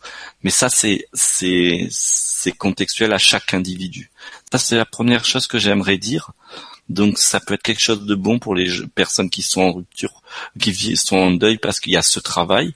Et l'autre chose, c'est donc la question. D'ailleurs, c'était quoi la question? Tu peux me la rappeler juste la question, s'il te plaît, Florence? Je me suis eh éparpillée. Comment savoir lorsque l'on rencontre une personne que ah c'est elle qui vit peur pour nous Pour moi, c'est très très important que ce qui a à savoir, c'est quand je rencontre la personne est-ce que malgré tout ce que je ressens, je reste conscient que c'est mon couple intérieur qui, qui est en train d'être nourri et que je dois continuer à nourrir? Et dans ces cas-là, quelle que soit la personne, elle sera la bonne personne. Mais si dans ce que je ressens, c'est tellement fort que je me perds, même si c'est la bonne personne, eh bien je vais vivre un temps, des temps difficiles pour moi-même, pour me revenir à cet axe qui est le couple extérieur n'est que le miroir de mon couple intérieur. Et que là où j'ai à agir, c'est dans ma capacité à m'aimer, à être en relation avec moi-même et à rester en relation avec moi-même. C'est-à-dire que la première personne avec qui je dois être fidèle, c'est moi-même. La deuxième personne avec qui je dois être fidèle, c'est le partenaire avec qui je choisis d'être fidèle. Mais si la fidélité qui est avec le partenaire transgresse ma fidélité intérieure, personnelle, c'est ma fidélité personnelle qui doit primer. Parce que c'est mon couple intérieur qui doit primer.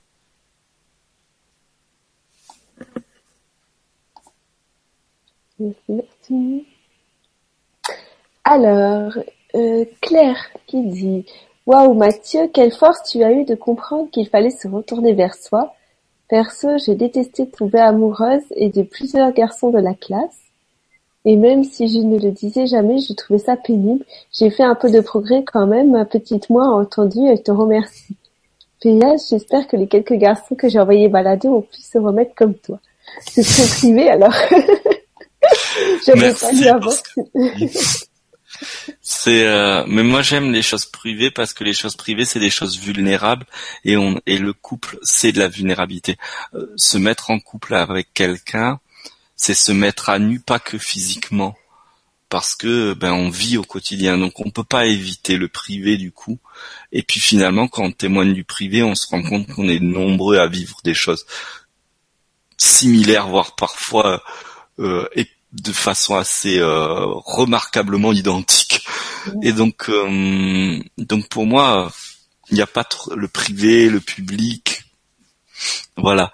Mais euh, merci d'abord pour ton témoignage.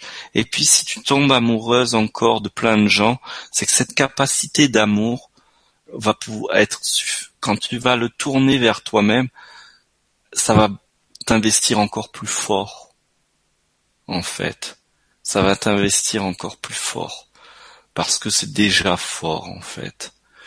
Mais l'amour grandit que quand il est en boucle, c'est-à-dire que quand il, peut partir et revenir. Et donc, pour qu'il puisse partir et revenir, il faut s'aimer, il faut s'aimer soi-même. On n'est pas capable de s'aimer soi-même. Il faut laisser l'amour nous aimer. Donc du coup, il fera son chemin d'aller-retour lui-même. Il va jaillir de nous, partir là où il a à partir et revenir en nous. Et, par cette rotation comme un, comme un circuit électrique, eh bien, ça va éclairer tout. ça va donner de l'énergie, de la lumière partout. Et plus on va être ok avec ça, et plus ça va être euh, évident en fait, parce que la clarté, la lumière, c'est la conscience. J'aime beaucoup répéter et répéter que le mot Dieu, c'est le mot diurne, jour, clarté. Et que la définition de être conscient, c'est d'avoir une vision claire. Donc être conscient, c'est Dieu. Et Dieu, c'est l'attention et l'amour. C'est vraiment quelque chose. C'est pareil cette histoire dans qu'on dit on est Dieu, on est Dieu. Oui, on peut le dire. Ça, ça engage à rien. Mais je crois qu'on peut être Dieu seulement quand on accepte qu'on ne l'est pas. Un. Et deux, quand, comme on l'est pas, on se on, accepte de se laisser prendre vraiment par ça dans nos zones les plus vulnérables et pas que dans les zones qui nous plaisent, en fait. Parce que c'est facile de, de dire, ah, Dieu m'investit quand je suis en channeling, Dieu m'investit quand je fais du magnétisme, Dieu m'investit quand je fais les cartes, Dieu m'investit dans ceci. Alors on n'ose pas dire Dieu, on dit l'ange ceci, l'ange cela, mais c'est à peu près la même résonance. Et puis dès que ça va pas, dès qu'il faut faire les comptes à la maison, là il y a plus Dieu, hein. c'est moi qui compte. Euh, quand euh, quand il y a un truc qui me place, là c'est moi, mais mais c'est c'est quand on osera laisser Dieu aussi nous investir quand on sort la, la poubelle, quand quand on se voit vraiment être exécrable avec la personne et qu'on on voit clair sur le fait que là, la personne qui est bourreau, c'est pas celui qui est en face, c'est nous. Et c'est, et ben, du coup, si c'est clair, ça va s'effondrer tout seul. Mais si on continue à s'inventer une histoire, oui, mais c'est lui, c'est pas, c'est parce que ce, ceci, c'est parce que cela, on se raconte des histoires et on se voile la face. Se voiler la face, c'est pas de clarté, donc pas de diurne, donc pas de Dieu.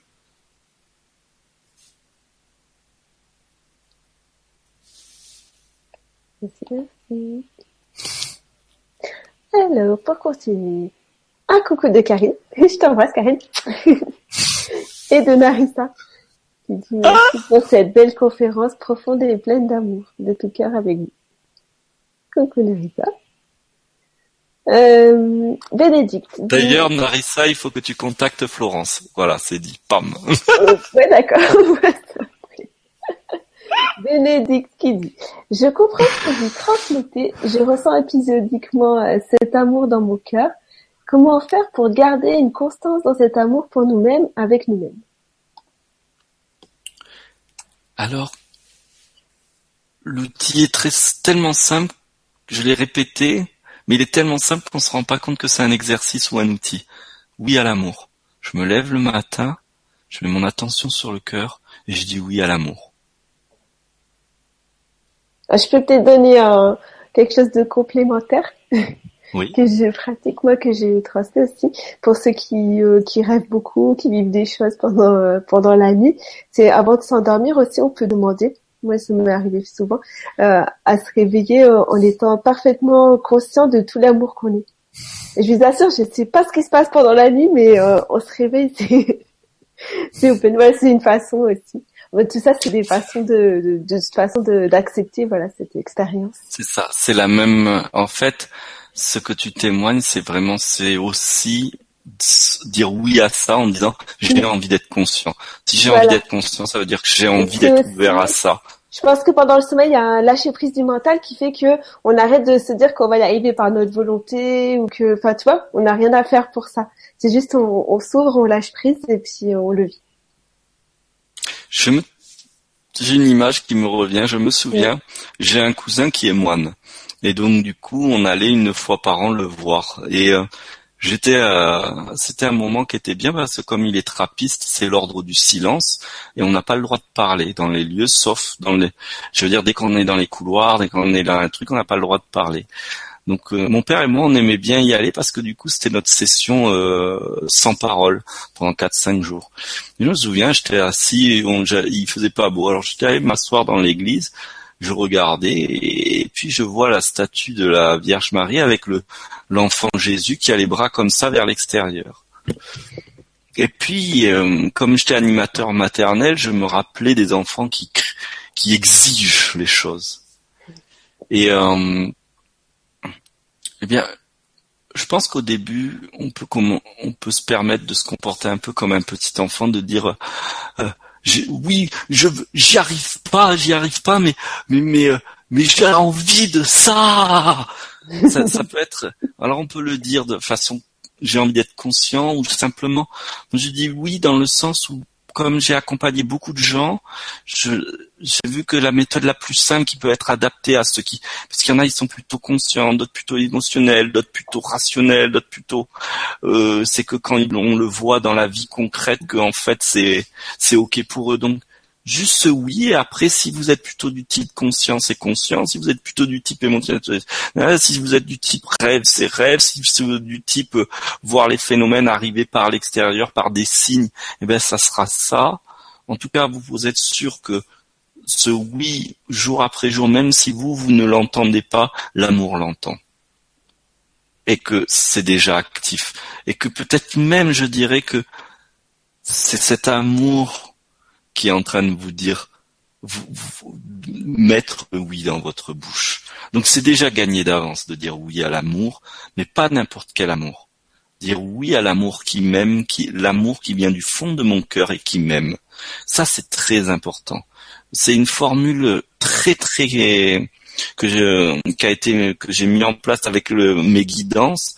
C'est qui vient de mon cœur, qui vient du fond de moi, donc qui vient pas de mon partenaire et qui m'aime. Parce que la grande difficulté qui fait qu'on n'arrive pas à aimer ou être aimé, c'est qu'on ne s'aime pas. Et donc on peut avoir en face de nous quelqu'un qui est love de nous, mais grave. Et nous, on le voit pas parce qu'on n'est pas, on est imperméable à cet amour, parce qu'on n'est pas en mesure de s'aimer. Donc c'est oui à l'amour qui m'aime, jusqu'au moment où un jour, en disant oui à l'amour qui m'aime, on va sentir comme un frisson ou quelque chose qui se déstabilise et là, on commence à devenir perméable à l'amour. Et là, on va s'apercevoir qu'en fait, l'oxygène nous aime, le soleil nous aime, que nous, en fait, on s'aime, que, notre partenaire, il nous a toujours aimé, même s'il est, euh, il est à côté de la plaque, que notre père ou notre mère, avec qui on a des conflits et qu'on pense qu'ils étaient pas bien, ben, en fait, ils ont tout fait pour nous aimer à leur manière, et que finalement, en fait, l'amour, c'est omniprésent partout. Mais, avant d'arriver là, oui à l'amour et l'amour va agir. Et, vraiment, je vais beaucoup plus loin dans le processus de 21 jours parce que je, je, je demande que pendant la semaine, on le fasse l'exercice euh, parce qu'on se voit toutes les semaines et entre les deux semaines qu'on fasse l'exercice avec d'autres protocoles encore plus efficaces. Et on peut écrire des mails pour que vraiment ça soit ajusté juste pour mettre le pied à l'étrier. Voilà. À ce oui à l'amour. Mais sinon juste oui à l'amour ça suffit Voilà. Je précise donc parce que tu parles de, as parlé plusieurs fois du processus, donc je pensais en parler à la fin. Mais euh, juste que j'ai vu que le, le lien, si vous êtes sur le forum, le lien marche pas. Donc il faut aller soit sur le site, sur ma page HDC1, soit sur euh, YouTube, en dessous de YouTube, enfin partout ailleurs où j'ai mis le, le, texte, vous avez euh, le lien pour retrouver la page de Mathieu où il présente cette cette formation. Voilà. Alors, euh, Aura dit Merci Mathieu pour ton témoignage partagé avec humour et profondeur.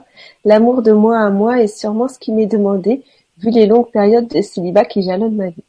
Je médite dans cette intention, me rencontrer, rencontrer l'amour en moi depuis peu. Pour le moment, je n'en ressens pas les effets. Une partie de moi doute, je crois, puisqu'il, euh, doute, je crois, qu'il puisse réellement exister quelque chose de cette nature en moi. J'ai envie de témoigner par rapport à ce témoignage. Il y a deux témoignages qui me viennent. Le premier, c'est que quand j'ai j'ai rencontré euh, mon épouse, j'étais dans une période de vie où je me disais mais je m'aime tellement que je me demande si je rencontre quelqu'un, ça va pas être plutôt chiant qu'autre chose. J'étais tellement bien avec moi-même. J'étais tellement plein dans cette vie que je me disais, bah en fait, ces histoires. Et c'est là qu'est arrivée euh, cette rencontre. Premier point. Et puis deuxième point. Ouais, c'est ça. C'est-à-dire que avant on me disait mais Mathieu lâche prise, lâche prise.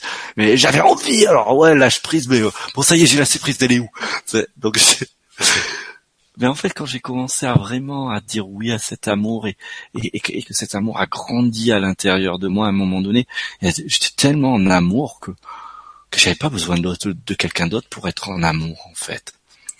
Ça c'était le premier point et le deuxième point, il m'échappe, il était aussi important que ça, mais c'est Qu'est-ce qu'elle a dit? J'ai oublié. Parce qu'elle a témoigné quelque chose qui m'a réveillé cette anecdote qui est super euh, importante. Bah, ah oui, ça y est, elle a fait c'est des revenu. déjà, mais qu'elle doute du fait que cet amour la l'habite. Que...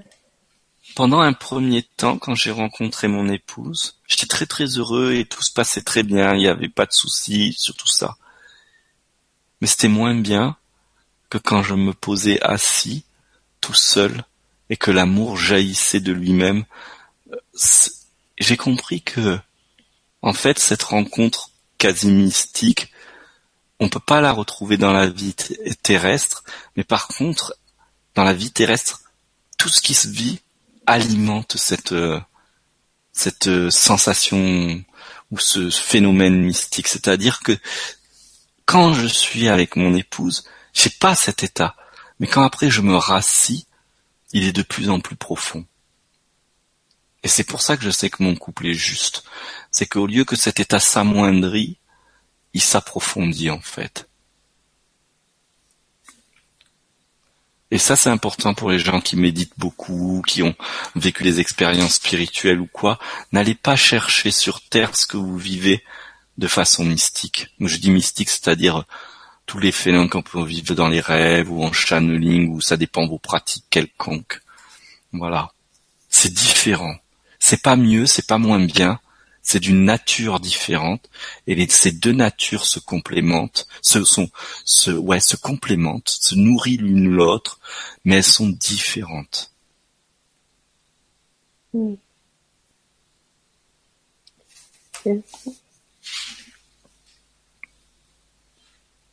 Bon, en tout cas, Aura, on espère que tu vas bientôt trouver cet amour des fois, faut être un peu persévérant. Hein. Ah, euh, plus de 15 ans euh, avec euh, que des preuves extérieures qui me, disaient le contraire de ce que ce à quoi j'avais envie de croire. Et, et j'ai pas lâché. Et l'anecdote la plus mignonne c'est qu'une peut-être une semaine ou 15 jours qu'on était ensemble elle me sort un, un cahier et elle me dit regarde elle était un peu bon, c'était mignon, mais elle me sort un cahier, et en fait, elle avait posé sur un cahier ce qu'elle ce qui était le plus important pour elle dans dans la rencontre avec son partenaire. Elle avait mis son les, les valeurs non négociables de, du partenaire, et c'était mes valeurs les plus fortes. Et c'était c'était très touchant en fait ce, ce témoignage. Voilà parce que elle c'était ça comme elle était pas du tout dans le spirituel c'était le son truc le plus spirituel qu'elle avait euh, dans son monde alors que moi je débarquais avec des trucs où j'avais voyagé dans plein de pays fait des tas d'expériences mystiques puisque j'ai pu méditer euh, dans les grandes pyramides dans le temple de Philae sur les lieux de naissance de Bouddha dans des forêts dans des jungles donc du coup j'avais vécu pas mal de trucs complètement loufoques pour un, un cartésien.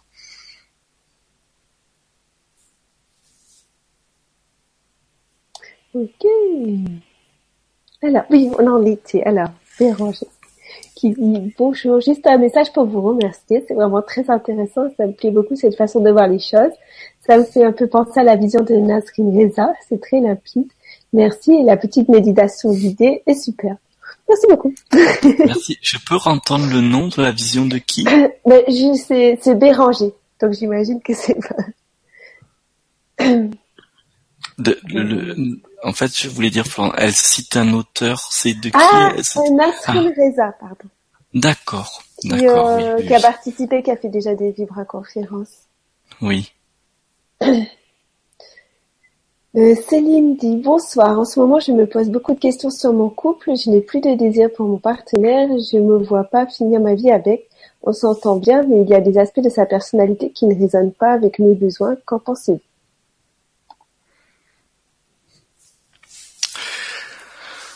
Euh, Dire ce que j'en pense avec euh, si peu d'informations, ça sera un peu aléatoire et vague.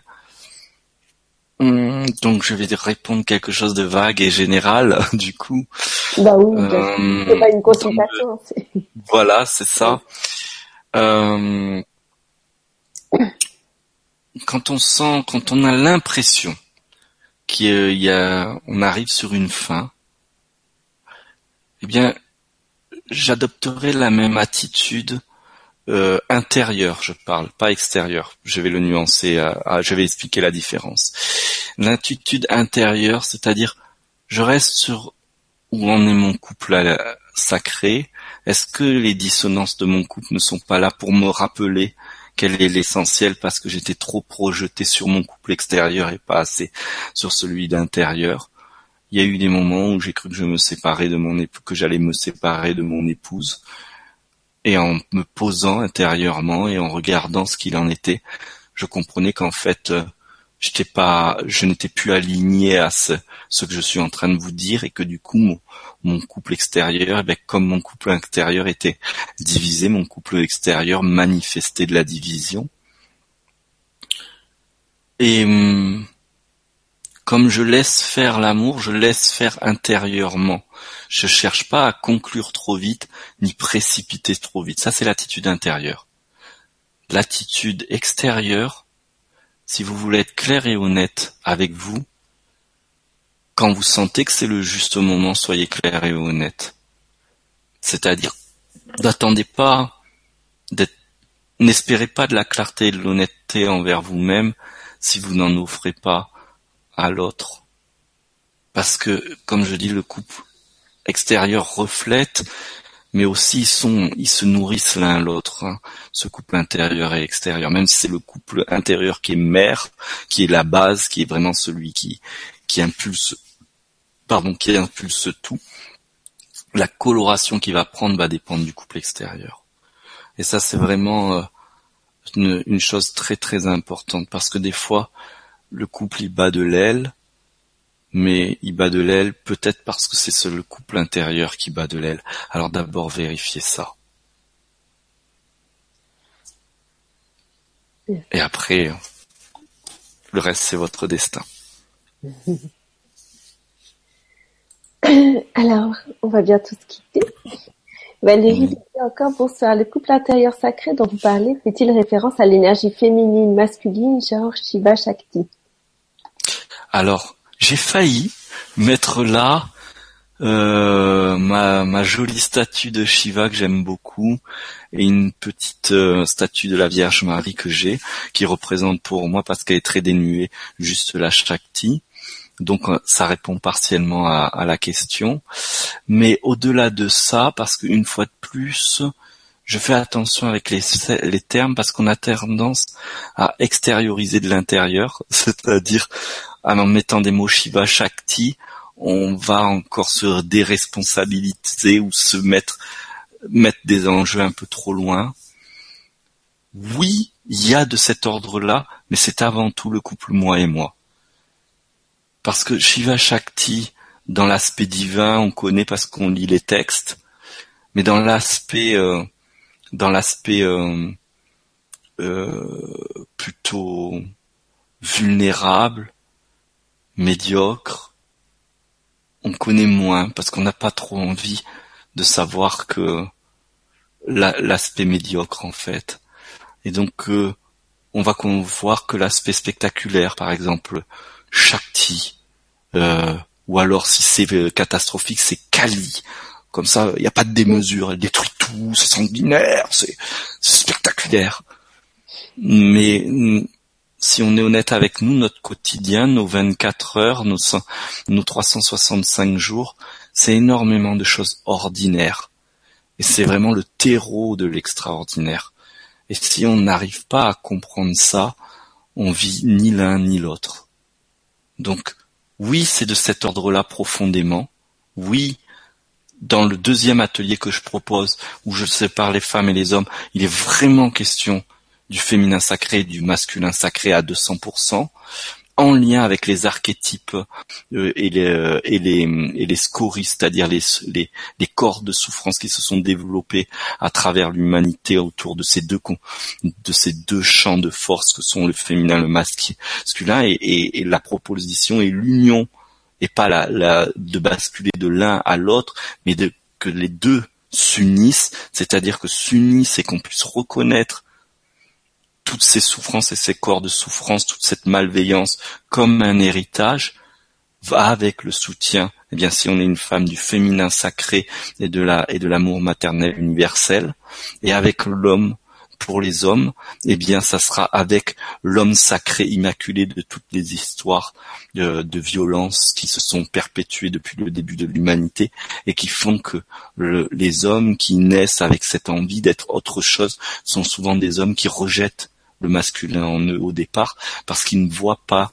de solution bienveillante dans le modèle masculin actuel. Mais si je démarre là-dessus, je démarre sur l'atelier qui est dans le processus. Merci, c'est intéressant. Voilà, Laetitia qui nous dit merci. Katia qui dit que merci, que ta réponse lui parle beaucoup, qu'elle aime bien l'idée de couple intérieur.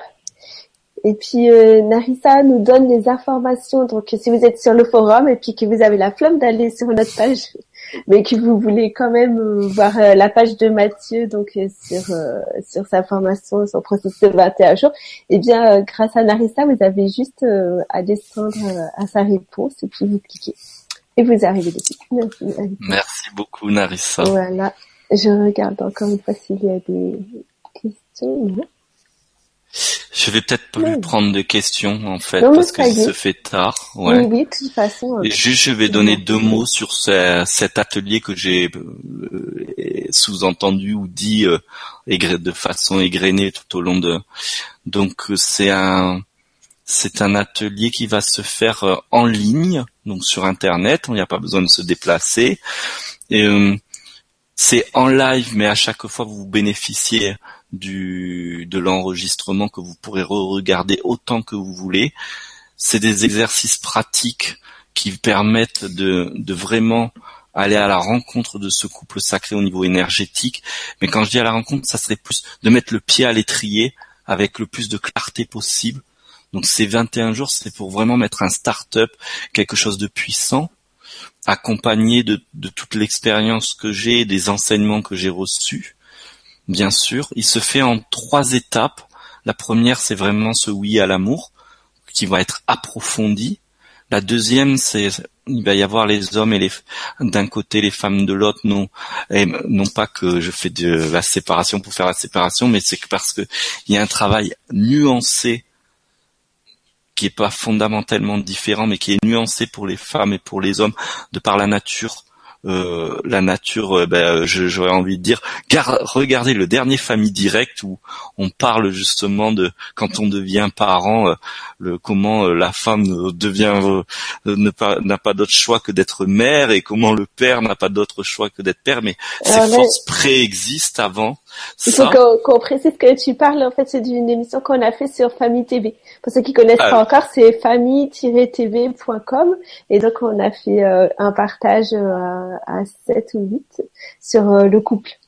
Et Mathieu a témoigné du... C'était comme c'est une chaîne autour de la parentalité, donc Mathieu a, a témoigné de ce couple parental et de la place du père. Voilà. Et donc, cette place qu'on parlait du père, mais elle préexiste avant même d'être père ou pas père, elle préexiste avant d'être mère ou pas mère, et ces forces sont actives en potentiel déjà en nous.